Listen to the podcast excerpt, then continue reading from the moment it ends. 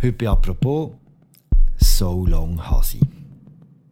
Diese Woche ist Endo Anaconda gestorben, der Sänger und Texter von Stiller Haas, eine der wichtigsten Mundartbands der Schweiz. Der Endo Anaconda hat von Cowboys geträumt, er ist der Aare nach, hat uns in die Provinz mitgenommen, auf Walliselle, ins Emmental und er hat immer gewusst, irgendeinisch nimmt ihn der Fährimann. Wo kommt der Tag und der kommt tot sicher. Wenn er mich nimmt, der Fährimann. Das ist jetzt passiert, leider. Heute schauen wir zurück auf die Karriere von diesem außergewöhnlichen Texter und Sänger. Und zwar machen wir das mit dem Anne Hebise. Er ist Kulturredakteur beim Bund und hat einen wunderschönen Nachruf auf Endo geschrieben.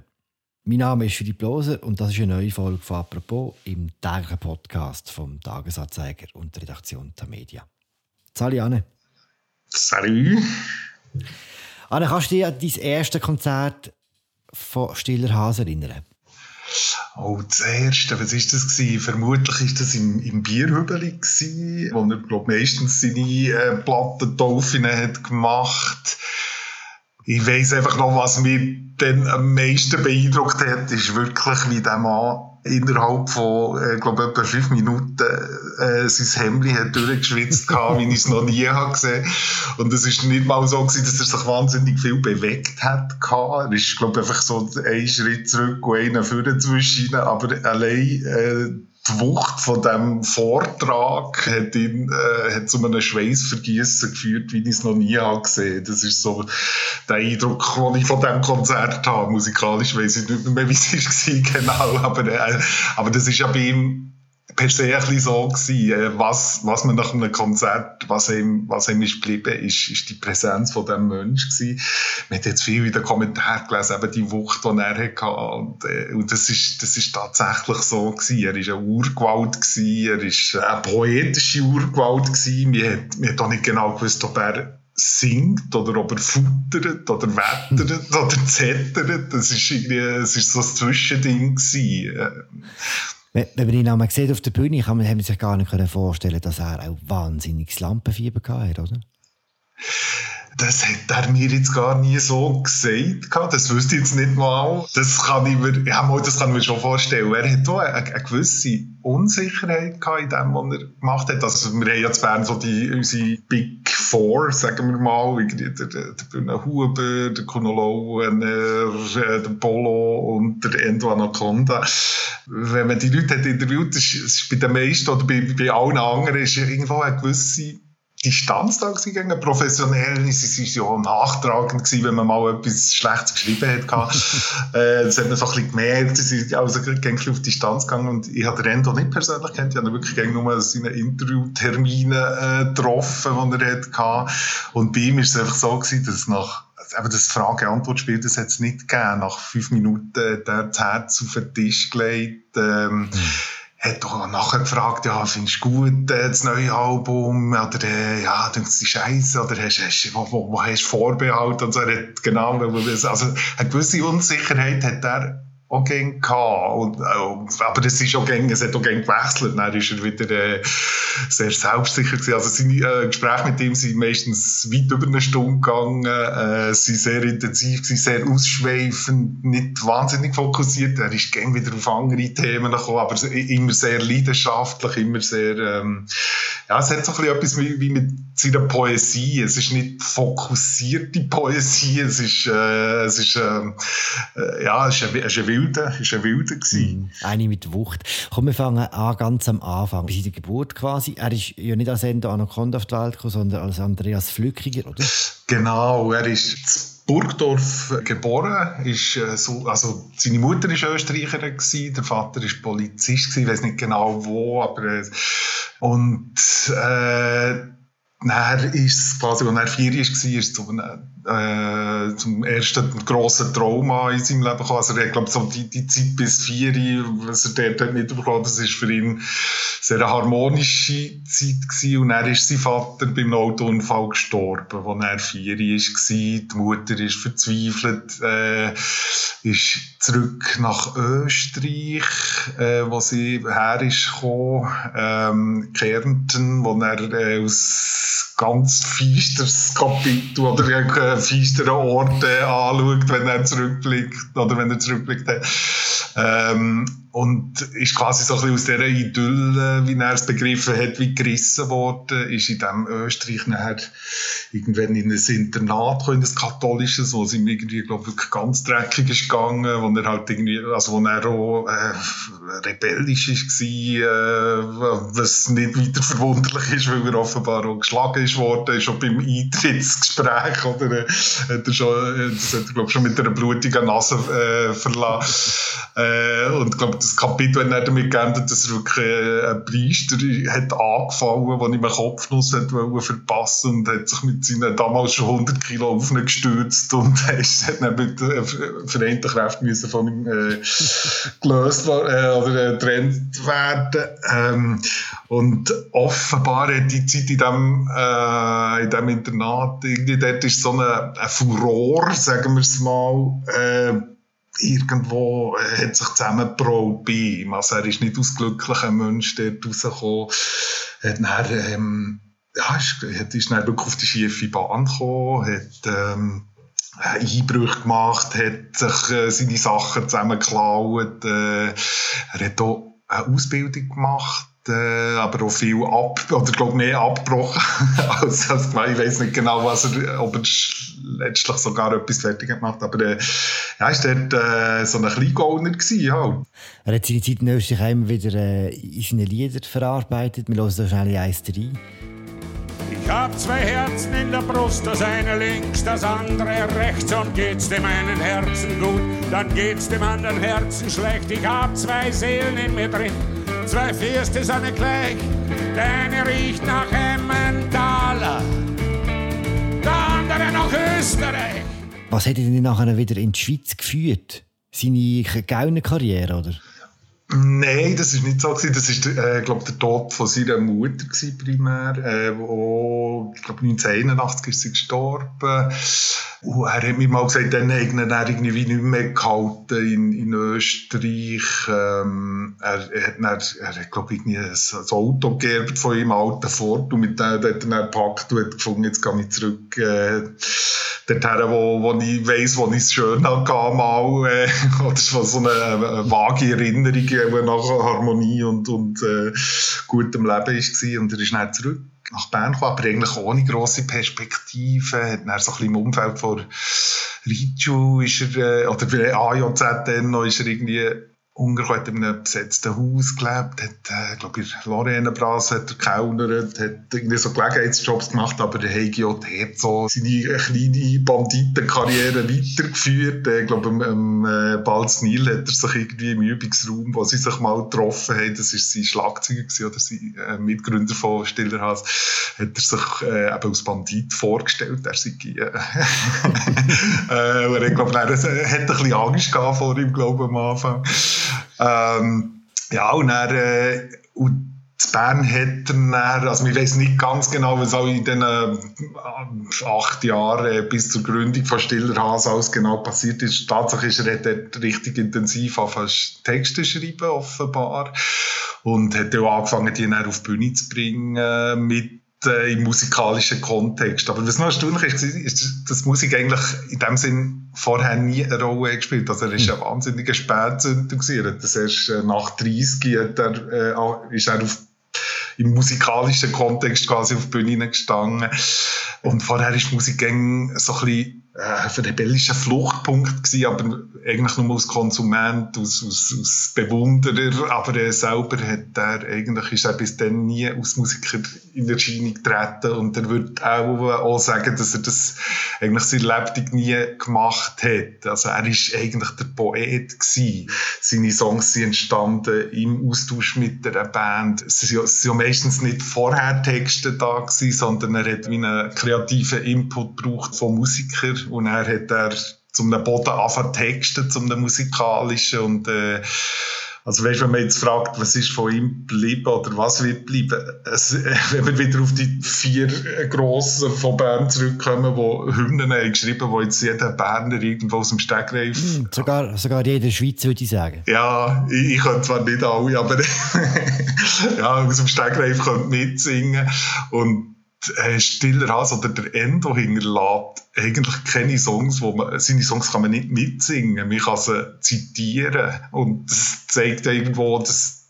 eben, dass Poesie eigentlich letztlich mächtiger ist in dieser Musik als der Song an sich. Er ist abhängig von Musikern, aber was bleibt, ist, ist nachher sein Vortrag letztlich.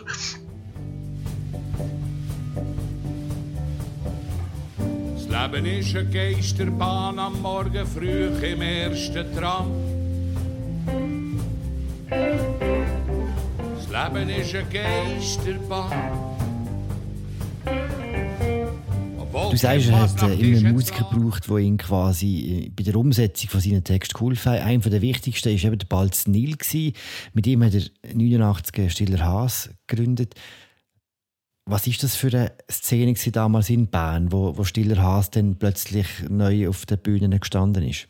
Das Gründungsjahr war ja 1989. Dann hat er auch seinen ersten ähm, Ritschulauftritt gehabt. Das ist noch nicht unter dem Namen Stiller Haas, aber eigentlich in dieser Formation unter diesem Konzept. Und 89, da ist viel abgegangen. Also vor allem eben im Underground. Da sind äh, die einstürzenden Neubauten sind dann äh, die Helden vom Underground, wie Della Soul, also Hip-Hop hat es gegeben, es hat schon Crossover gegeben, Death Metal, wie hat wirklich alles gelassen. Es, ist so wie klar unterteilt gewesen. Entweder ist man in diesem Underground gewesen, äh, oder man hat Hitparaden gelassen. Und lustigerweise der Endo Anaconda ist irgendwie, wenn der auf der Bühne ist gestanden, hat wirklich unglaublich schlechte Anzüge an, Buntfaltenhosen, ja, wenn man ihn dort so hat gesehen, wie, wie hat gefunden, ja, wo kommt jetzt der her? Aber er hat dann äh, quasi dadaistischen Irrsinn äh, auf der Bühne abgelassen und das hat mich irgendwie nicht zusammengebracht. Also er ist, er ist schon aus der Zeit, er ist von Anfang an ein Unikum gewesen, du hast ihn nicht können einordnen. Mhm. Aber er hat ja auch von Anfang an Erfolg gehabt, oder? er hat den Eindruck gehabt, wenn er aus dieser Zeit erzählt, dass er eigentlich nie akzeptiert war. Eben, auch erzählt, eben der Polo hat ihn gegen, ähm, gecancelt, ja, er könne, er könne nicht reimen. Also lustigerweise hat ihn nachher, glaube ich, wirklich eine ziemlich enge Freundschaft mit dem Polo verbunden gehabt, hat mir auch gesagt. Der Erfolg ist wirklich näher so mit dem, mit diesen Hits eben Aare, Wallisellen, die die Band in das, in das Bewusstsein hat gerufen. Oder, äh, aber erklären kann man das nicht. Also, ich glaube, Wallisellen geht, glaube fünfeinhalb Minuten. Und äh, ist einfach eine, Provinzbeschimpfung in dem Sinn. Und, äh, und äh, wird das so als allgemeingültiges Volkslied angeschaut.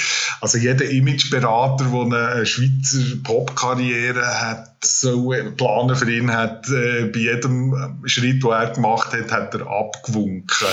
Aber, aber gleich, jetzt, eben weil es so eigen war, hat man einfach zu Bern irgendwann mal von dieser Band angefangen reden, hat so schauen, man hat gehört und da ist noch so ein Kassettchen rumkursiert. Äh, es ist wirklich äh, von null äh, aufgebaut, ohne Marketingstrategie und irgendetwas ist das, ist das aufgeschnellt und äh, das ist an sich phänomenal gewesen.